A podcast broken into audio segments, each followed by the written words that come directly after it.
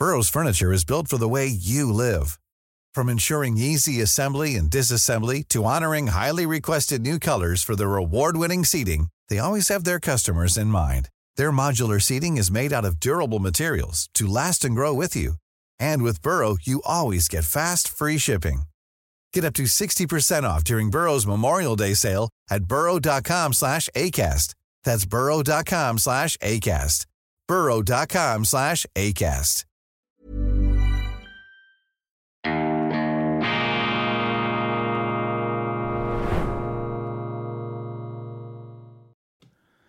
Grüezi miteinander, ganz herzlich willkommen und einen wunderschönen guten Morgen, meine sehr verehrten Damen und Herren, liebe Freunde, vor allem in Deutschland und in Österreich. Ich begrüße Sie von unerschütterlicher Zuversicht erfüllt zur internationalen Ausgabe von Weltwoche Daily, die andere Sicht, unabhängig, kritisch, gut gelaunt am Dienstag, dem 16. Januar 2024. Was für ein Start ins neue Jahr. Es hat begonnen in Rom, Vatikan, die ewige Stadt, dann eintauchen in die fiebrige, sterile Hektik der deutschen Innenpolitik, besonders fieberkurvenmäßig ähm, beschwingt, geradezu verirrt und verklausuliert in diesen Tagen. Ich war an der Kranzniederlegung für Rosa Luxemburg. Danke übrigens für die vielen auch kritischen Zuschriften, die ich erhalten habe, die mir gesagt haben, ich hätte da also die gute Rosa, die in Zürich noch studiert hat als glänzende Studentin, ich hätte die da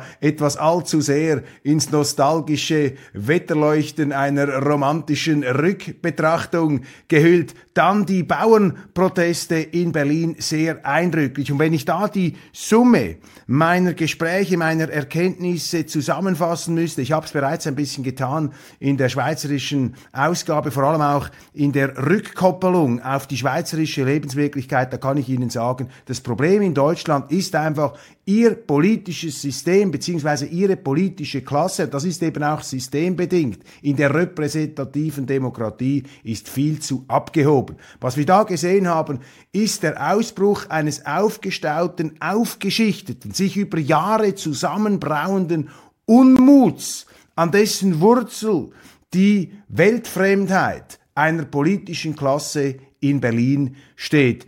Die Politiker politisieren an der Lebenswirklichkeit der Menschen vorbei. Die Theoretiker, die glauben, die Weisheit mit Löffeln gefressen zu haben, die reiten die Praktiker, die das Ganze dann auszubaden haben, ins Elend. Aber jetzt kommt mein ganz provokativer Satz, obwohl ich die Anliegen, ich komme da gleich darauf, der Bauern sehr, sehr gut nachvollziehen kann, obwohl ich damit sympathisiere, dürfen sie jetzt nicht in Verdammung und Verzweiflung ausbrechen, denn es gilt der biblische Satz, Vater, vergib ihnen, denn sie wissen nicht, was sie tun. Die Politiker wissen nicht, was sie tun, weil eben das System in Deutschland, die repräsentative Demokratie, diese Abgehobenheit, diese Losgelöstheit vom Boden geradezu beflügelt. Sie haben eben in Deutschland nur alle paar Jahre Wahlen und dann können die Politiker in ihren geschlossenen, geheizten Abteilungen machen, was sie wollen. Das ist der große Unterschied zur Schweiz und darum habe ich meine Schweizer, mein Schweizer Programm mit einem Lowbleed auf die direkte Demokratie eingeleitet. Zum Glück haben wir in der Schweiz dieses Instrument, dieses Disziplinierungsinstrument gegen die Abgehobenheit der Politiker. In der Schweiz können wir den Politiker mit Referenden, mit Initiativen jederzeit kontrollieren. Und die Politiker in Bern wissen, wenn wir irgendetwas ausbrüten, was nicht funktioniert, dann fliegt uns das um die Ohren. Nehmen Sie das CO2-Gesetz, ist in der Schweiz ähm, an einer Volks Abstimmung zurückgewiesen worden. Das war sozusagen weltweit die erste Volksabstimmung über das Pariser Klimaabkommen. Das ist ja überall durchgewinkt worden mit nordkoreanischen Zustimmungsverhältnissen in den Parlamenten. In der Schweiz wurde dagegen, übrigens von meiner Partei, der SVP, das Referendum ergriffen und die Bevölkerung hat gesagt, nein, das ist zu teuer, das können wir uns nicht leisten. Und die Bauern waren damals die mächtigsten Wortführer gegen diesen Unsinn. Sie haben gesagt, ja, was wollt ihr uns da ein Elektromobil aufnötigen in den Städten? Ist mir schon klar, ein Zürcher Politiker, der kann in seinem Birkenstock finken, von der verbilligten Sozialwohnung durchs Treppenhaus äh, ins Tram steigen, da hat er ein Generalabonnement, das sie ihm bezahlen. In Bern steigt er ins Tram, in die Straßenbahn, dann in den Zug, kann er gratis nach Bern, dort kassiert er seine Diäten, macht irgendeine Klimapolitik und sagt, keine Verbrennerautoren mehr, weg mit diesen ähm, Vergünstigungen, erhöht die Steuern auf die Kraftfahrzeuge und so weiter. Ähm, die eine Bleiplatte, eine Bleiweste nach der anderen für die Menschen, aber in den landwirtschaftlichen Betrieben, wo wirklich der Boden im Wortsinn, wo die Bodenständigkeit eben spielt, ja, dann das funktioniert nicht, das geht hinten und vorne nicht auf. Sie können als Bauer, zum Beispiel im Zürcher Oberland, wenn Sie mit einem Traktor da in den Hügeln herumfahren müssen, in diesen bergigen Gebieten, ja, da können Sie nicht einfach auf einen Tesla umsteigen, wie sich das diese Zauberlehrlinge und Trauber, diese Zauberer da in Bern ausdenken. Also Sie sehen, auch bei uns gibt's diese Abgehobenheit, selbst in der Schweiz. Wir dürfen uns überhaupt nichts einbilden, aber in Deutschland ist das stärker und jetzt fliegt's der Politik um die Ohren und das ist die gute Nachricht. Denn obwohl vermutlich direkt jetzt aus diesen Protesten nichts herausgehen, äh, herauskommen wird, das wird nicht zum sofortigen Einlenken führen, das sind machtvolle, machtvolle Ereignisse. Also ich war schwer beeindruckt, ähm, wie viele Leute da gekommen sind und bei aller Verärgerung, ja sogar Wut, denn es geht da ums Eingemacht, es geht um Sein oder Nichtsein, war doch auch im Gespräch eine wie das eben den Bauern eigen ist, und es sind aber auch viele Handwerker, Rentner, alleinerziehende Mütter dort gewesen, war doch auch eine gewisse Gelöstheit. Also nicht irgendein religiöser Ernst oder eine ähm, sozusagen absolut humorlose Erbitterung zu spüren. Ganz anders übrigens in der politischen Klasse. Ich meine, dort ist, ist ja die Humorlosigkeit geradezu pandemisch. Ein Fall für Karl Lauterbach. Er müsste die Pandemie der Humorlosigkeit bekämpfen, als oberster Gesundheitsguru in der deutschen Politik. Also die deutsche Politik ist ja unendlich viel humorloser als die Bevölkerung, die unter dieser Politik leiden muss. Vermutlich können sie diese Politik auch nur mit Humor verkraften. Da war ich auch beeindruckt. Und jetzt noch ein Wort zu diesen ähm, Belastungen. Ich bin kein Experte des äh, deutschen Landwirtschaftssystems, aber ich staune doch, wie wenig qualifiziertes ich jetzt gelesen habe in den Zeitungen, wie oberflächlich man da drüber hinweggegangen ist. Man hat gesagt, ja, was wollen jetzt diese hochsubventionierten Bauern da? Jetzt hat man ihnen etwas äh, die Zulagen gestrichen, da beim Diesel, die Kraftfahrtsteuer, Kraftfahrzeugsteuer ein bisschen erhöht. Ja, wir müssen halt alle ein bisschen schmaler durch. Jetzt gehen die auf die Straßen, spinnen die. Das ist eine, meine Damen und Herren, komplette Verkennung der Ernsthaftigkeit der Situation. Was die Bauern hier auf die Straße getrieben hat, ist eine Kaskade von Zumutungen über Jahre. Und ein Teil dieser Zumutungen kommt von der grünen Bundespolitik, von der Ampel, aber eben auch, und das dürfen wir nicht vergessen, müssen wir uns auch in der Schweiz hinter die Ohren schreiben, das kommt natürlich auch von der Europäischen Union mit ihrer Landwirtschaftspolitik, mit ihrer GAP-Politik, die ja in geradezu kafkaeske, byzantinische Verirrungen hineinführt. Bring Ihnen ein Beispiel. Die deutschen Bauern müssen haarklein angeben, was sie da anpflanzen auf ihren Feldern, vermutlich bis ins letzte Blumenbeet. Und das wird natürlich kontrolliert, weil die Deutschen, ähnlich wie die Schweizer, wenn dann irgendetwas passiert, machen sie es gründlich, machen sie es perfekt, auch jeden Unsinn machen sie dann perfekt in den Behörden. Dann wird das mit Satelliten überwacht. Und wenn irgendwo eine Blume sprießt, die sie nicht angegeben haben, dann müssen sie mit irgendwie Scanning, Formularen, müssen sie das alles neu deklarieren. Das ist zum Beispiel so, äh, so etwas. Oder dann hat man ihnen bestimmte Zulagen gestrichen. Diese Zulagen oder Subventionen, Direktzahlungen, die haben sie aber nur bekommen, weil sie extreme biologische Auflagen bekommen haben. Das ist dann eher die grüne Politik. Und weil sie dann da Belastungen haben, hat man ihnen zur Entschädigung etwas bezahlt. Also diese Ab Gesänge da und diese Herablassungen, ja, das sind ja die Subventionsempfänger. Das muss man auch sehr, sehr differenziert sehen. Was ist eigentlich der Kontext dieser Zahlungen? Weil die deutsche Landwirtschaft ist ja in vielerlei Hinsicht, oder war es zumindest, äh, auch als Weltmarktführer tätig. Also es ist eine sehr wettbewerbsfähige Landwirtschaft mit ausgezeichneten, ausgebildeten, das habe ich auch gemerkt, bodenständigen, vernünftigen, intelligenten Bauern. Ich meine, da müsste die Politik stolz sein, dass sie diese Bauernsame hat, diese Landwirtschaft, diese, ähm, diese Umweltpraktiker, die da täglich in härtester Arbeit, nicht eine 60-Stunden-Woche, eine 90-Stunden, eine 100-Stunden-Woche ähm, machen. Und eben diese äh, diese, diese Rücknahme bestimmter Zahlungen führt dann wiederum dazu, dass die Bauern bestimmte Flächen stilllegen müssen. Stellen Sie sich das einmal vor in einer Zeit, wo wir aufgrund von Kriegen und anderen Dingen Versorgungsengpässe haben, führt die EU-Bürokratie dazu, dass sie in Deutschland landwirtschaftliche Flächen stilllegen müssen. Ein anderes Beispiel. Sie haben Baubewilligungen dass sie zum Bau, äh, Bauvorschriften, Entschuldigung, dass sie Bewilligungen gar nicht mehr durchbringen. Einer hat mir gesagt, die Schweinezucht, die können sie in Deutschland gar nicht mehr betreiben. Ein Bauer, mit dem ich gesprochen habe, der erzählte mir, er habe Millionen investiert, sehr, sehr viel Geld ähm, in die Computerisierung ganz moderner Schweinezuchtfarmen. Und da ging es darum, das Ganze eben auszuweiten, weil man eben auch mit Auflagen, mit Freilandhaltung und so weiter, wenn ich das richtig verstanden habe, äh, dann muss man das, die Gebiete vergrößern. Da kommen sie in Clinch mit der Zonenordnung, bekommen sie es nicht mehr bewilligt. Und einem haben sie geschrieben, ja, ähm, eine Behörde hat ihm gesagt, ja, wissen Sie, meine zuständigen Beamten sind alle Veganer, äh, die werden Ihnen diesen Ausbau der Schweinezucht nicht genehmigen. Das führt dazu, dass die Schweinezucht in Deutschland massiv zurückgegangen ist und dass sie jetzt das Schweinefleisch unter anderem aus Spanien importieren, mit wiederum ganz anderen ökologischen, viel weniger strengen Auflagen, was natürlich aus dieser klimapolitischen und Öko-Wahnsinnsagenda der Grünen überhaupt keinen Sinn ergibt.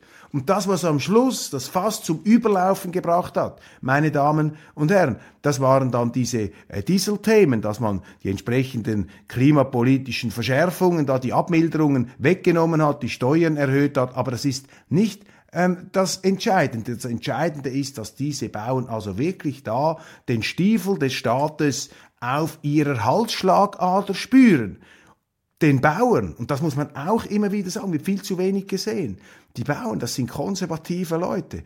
Die müssen arbeiten. Die können nicht wie berufsmäßige Demonstranten, wie Klimakleber, die nichts anderes zu tun haben in ihrem Leben. Äh, die können nicht einfach äh, demonstrieren. Die müssen ihre Höfe versorgen, sonst haben sie kein Essen auf dem Teller. Viele haben mir gesagt, also wenn die nicht einsteigen da, dann werden wir einfach mal nicht zur Arbeit gehen. Dann schauen wir mal, was in Deutschland passiert, von was man sich dann ernährt. Vielleicht von Packpapier oder von, von Wurzeln oder müssen sie wieder Gräser ausreißen.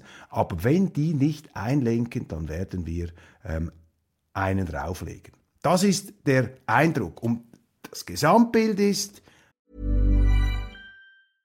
A lot can happen in the next three years. Like a chatbot may be your new best friend. But what won't change? Needing health insurance. United Healthcare Tri Term Medical Plans are available for these changing times.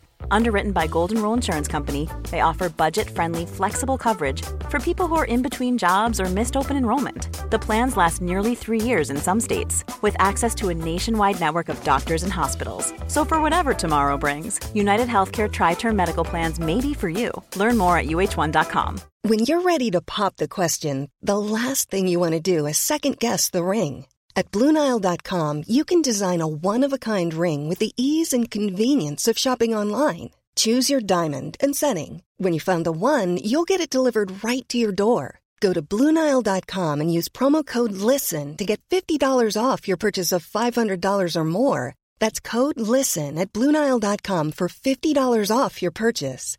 Bluenile.com code LISTEN.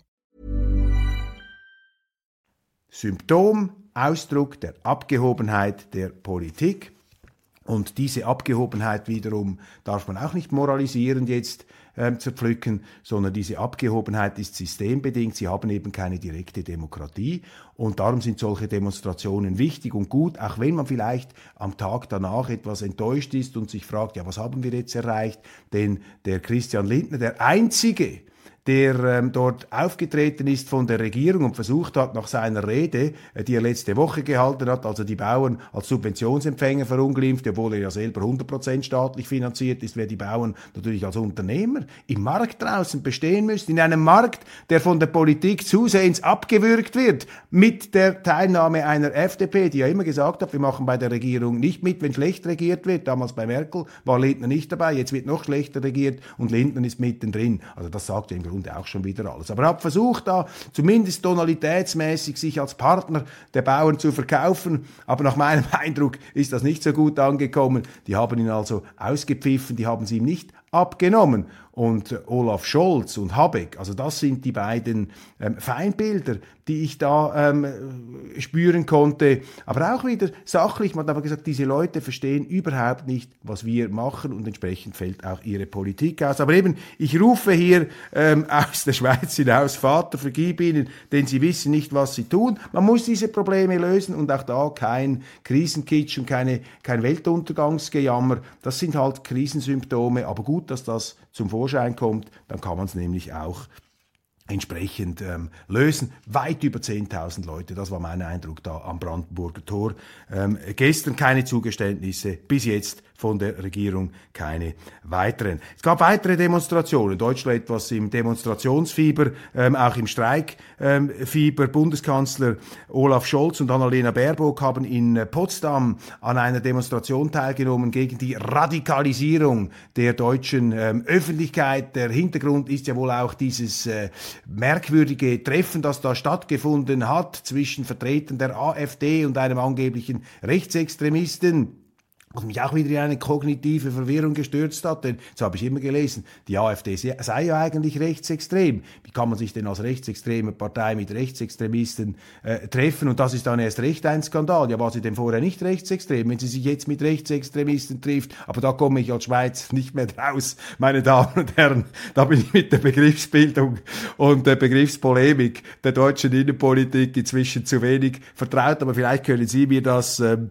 erklären. Also wenn man mit bordeaux-roten Schals haben sie da demonstriert gegen das und natürlich gegen die AfD. Und ja, man soll ja da demonstrieren und man soll seinen, gibt ja auch ein anderes Deutschland. Ich war ja bei der Rosa-Luxemburg-Kranzniederlegung, bei den Linken, ich war bei den Bauern, äh, ich war überall, ich war im Vatikan, man muss mit allen reden. Aber wenn man von außen darauf betrachtet, dann würde man den Deutschen eigentlich am liebsten, der Politik auch und den Deutschen insgesamt zurufen ähm, wollen, man muss miteinander reden etwas weniger Polemik, etwas weniger Schubladisierung, etwas weniger vorauseilende Schulmeisterei, vielleicht etwas mehr Verständnis, auch wieder mal die Tugend des Zuhörens entdecken und nicht einfach das machen, was ich jeden Morgen mache, nämlich Meinungen äußern zu diesem und jenem. Man muss eben auch immer wieder zuhören können, um nicht von der Fälscherwerkstatt des eigenen Hirns überwältigt zu äh, werden. Also anstatt dass da, also alle diese Demonstrationen zeigen ein Land, das irgendwo im Zustand des aneinander Vorbeiredens sich da in einer Art äh, Beschleunigungsspirale befindet. Ich bin sicher,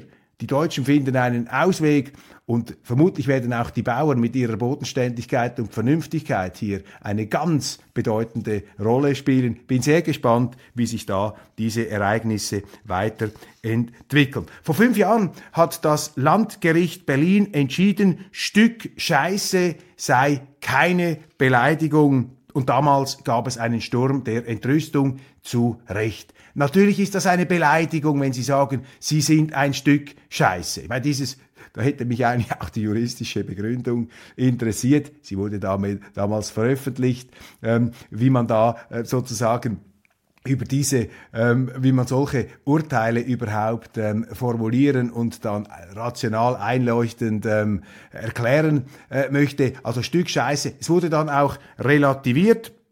Das äh, Landgericht ging noch einmal in sich und geklagt hatte damals die Grünen-Politikerin Renate Künast, die eben mit diesem äh, Fäkalausdruck ähm, be, äh, besudelt äh, worden war. Und sie hat sich zu Recht beklagt. Denn das ist für mich, also diese Exkrementensprache, das ist nicht Teil des demokratischen Diskurses. Wenn Sie eine Frau Künast, eine grüne Politikerin, wenn Sie sagen, wir sind gegen Ihre Politik, wir finden Ihre Politik hirnverbrannt, wir finden sie auch gefährlich für unser Land, dann sagt man das, dann argumentiert man so. Aber mit diesen Fäkalausdrücken, mit dieser Exkrementsprache bewegt man sich außerhalb des rationalen demokratischen Diskurses. Und ähm, deshalb ist es ähm, die deutsche Sprache hat auch für solche, äh, für solche Kritik ausreichendes äh, Vokabular parat. Und deshalb ist es natürlich jetzt auch ein äh, sehr unheilvolles Symptom der sprachlichen Entgrenzung, wenn ich da lese, dass äh, die ähm, FDP ähm, Strack Zimmermann ähm, die AfD und andere populistische sogenannte und auch linke, angeblich extremistische Parteien zumindest indirekt, indirekt als Haufen Scheiße tituliert. Ich zitiere wörtlich, je größer der Haufen Scheiße, desto mehr Fliegen sitzen drauf. Dann ist das natürlich eine Beleidigung und zwar auch eine Beleidigung für den Wähler, der hier sozusagen mit Fliegen gleichgesetzt wird, mit Schmeißfliegen, mit Ungeziefer. Und das ist eine Entgrenzung, eine Enthemmung, ja vielleicht auch eine Entmenschung der Sprache unseligen Angedenkens. Klar ist, dass Fäkalausdrücke in der politischen Auseinandersetzung nichts zu suchen haben. Sie sind immer auch Ausdruck eines argumentativen Notstands, einer gewissen intellektuellen Verzweiflung. Wer gegen die AfD argumentieren möchte, wer die AfD widerlegen möchte, wer zum Beispiel aufzeigen möchte, dass die AfD völlig unklar positioniert ist in dem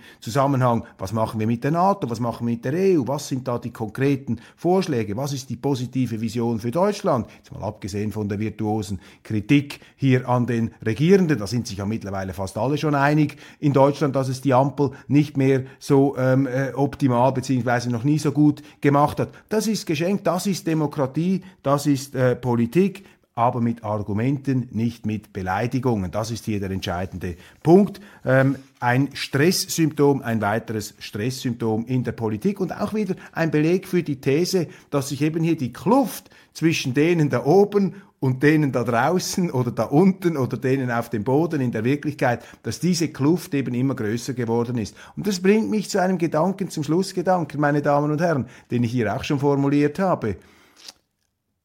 Die direkte Demokratie wäre ein Gebot der Stunde auch für andere Länder. Denn mit der direkten Demokratie, die muss sich aber durch das Volk, äh, die muss durch das Volk erkämpft werden, mit der direkten Demokratie können sie eben solchen Missständen vorbeugen. Sie können sie nicht verhindern, denn auch wir in der Schweiz, ich habe das betont in meiner äh, Sendung, auch in der Schweiz haben wir diese Abgehobenheit, genau wie in Deutschland, aber eben vielleicht parallel verschoben etwas kleiner. Deshalb verstehen Sie mich nicht falsch. Ich sage das ohne jede Überheblichkeit. Das geht ja den Deutschen auch äh, zuweilen auf die Nerven. Wenn da die Schweizer kommen, wir sind da die Demokratie-Weltmeister, wir können allen erzählen, wie es mit der Demokratie funktioniert. Das ist nicht meine Attitüde. Ich sage nur, es ist ja nicht verboten, sich auch von anderen Ländern inspirieren zu lassen. Und es gibt eben auch, meine Damen und Herren, oh Wunder, Dinge, die in der Schweiz sehr, sehr inspirierend sind. Das war nun allerdings sehr ironisch formuliert. Natürlich gibt es in der Schweiz viel Inspirierendes, wie übrigens auch in Deutschland. Ich danke Ihnen für die Aufmerksamkeit.